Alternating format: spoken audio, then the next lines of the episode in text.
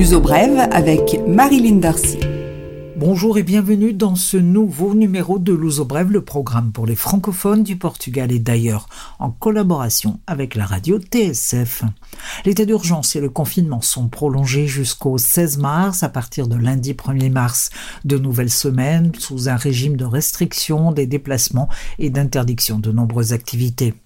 Pas de changement majeur sur le fond, les Portugais doivent s'abstenir de sortir et voyager. Le télétravail est imposé, les bars et restaurants restent fermés. Le week-end, les mesures sont encore plus sévères. Il est interdit de voyager d'une municipalité à l'autre et les grandes surfaces se ferment à 13 heures. Seuls les commerces essentiels de proximité peuvent rester ouverts jusqu'à 17 heures. Dans son allocation au pays, jeudi 25 février, le président de la République, Marcelo Rebelo de Souza, a évoqué les dangers d'une prolongation des restrictions en raison de la lassitude des Portugais face à toutes ces mesures contraignantes. Mais le chef de l'État considère aussi qu'un relâchement serait encore plus préjudiciable. Le président Marcelo a rappelé que ces dernières semaines, le Portugal a été considéré comme le pire des pays en ce qui concerne la contagion.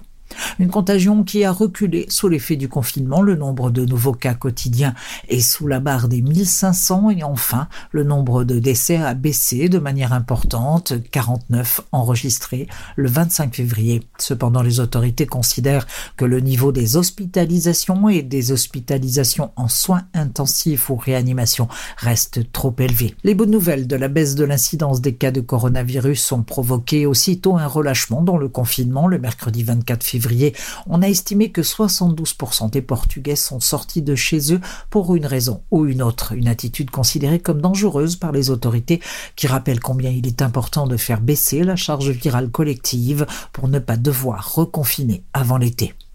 Il y a un an, le 2 mars 2020, le Portugal détectait son premier cas de coronavirus sur le territoire. Selon une étude de l'Institut de la Santé Ricardo Jorge, le coronavirus serait en fait arrivé au Portugal le fin janvier 2020 avec le début d'une diffusion contagieuse à la fin de février de cette année-là, une diffusion communautaire qualifiée de silencieuse.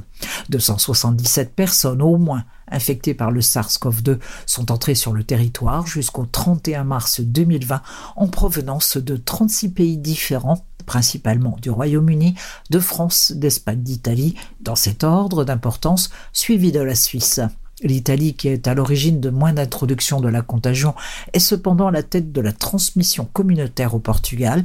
Une contagion en Lombardie le 21 février 2020 a engendré 4000 cas au Portugal.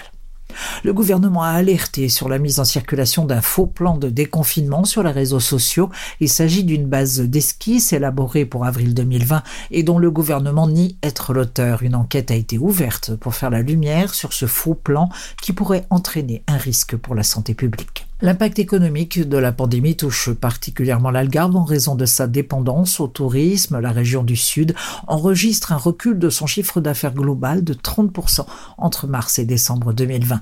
La culture, les événements culturels, le logement touristique sont les secteurs qui ont été les plus affectés. À partir de vendredi 26 février, l'État procède au paiement de l'aide exceptionnelle aux revenus des travailleurs affectés par la pandémie en janvier. Les reçus verts, les chefs d'entreprise en nom individuel, les travailleurs informels et les chômeurs en fin de droit peuvent en bénéficier. Les demandes sont closes et le calendrier prévoit un paiement prioritaire à ceux qui se retrouvent totalement démunis. La sécurité sociale procédera au paiement suivant jusqu'en mars. L'uso brève, culture. La page culturelle et autres, les cinémas espèrent pouvoir rouvrir bientôt. En 2020, presque 12 millions de spectateurs ne sont pas allés s'asseoir devant un écran fermé lors du premier confinement. Ces cinémas ont ouvert progressivement à partir de juin pour refermer en fin d'année. Les distributeurs et les dirigeants de salles se veulent optimistes, bien qu'il soit trop tôt pour parler de déconfinement.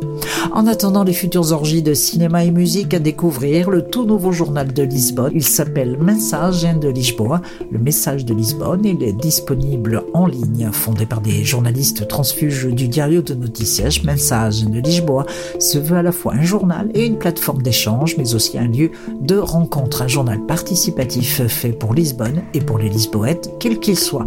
On peut consulter sur unmessage.pt.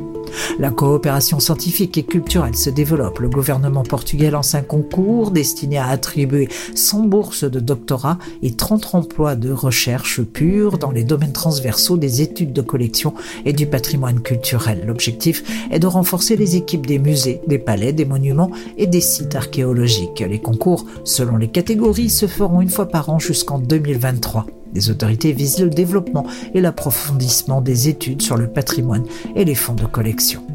Ce Loso Brève est maintenant terminé. Je vous retrouve la semaine prochaine pour une nouvelle édition. D'ici là, prenez soin de vous et des autres. À bientôt.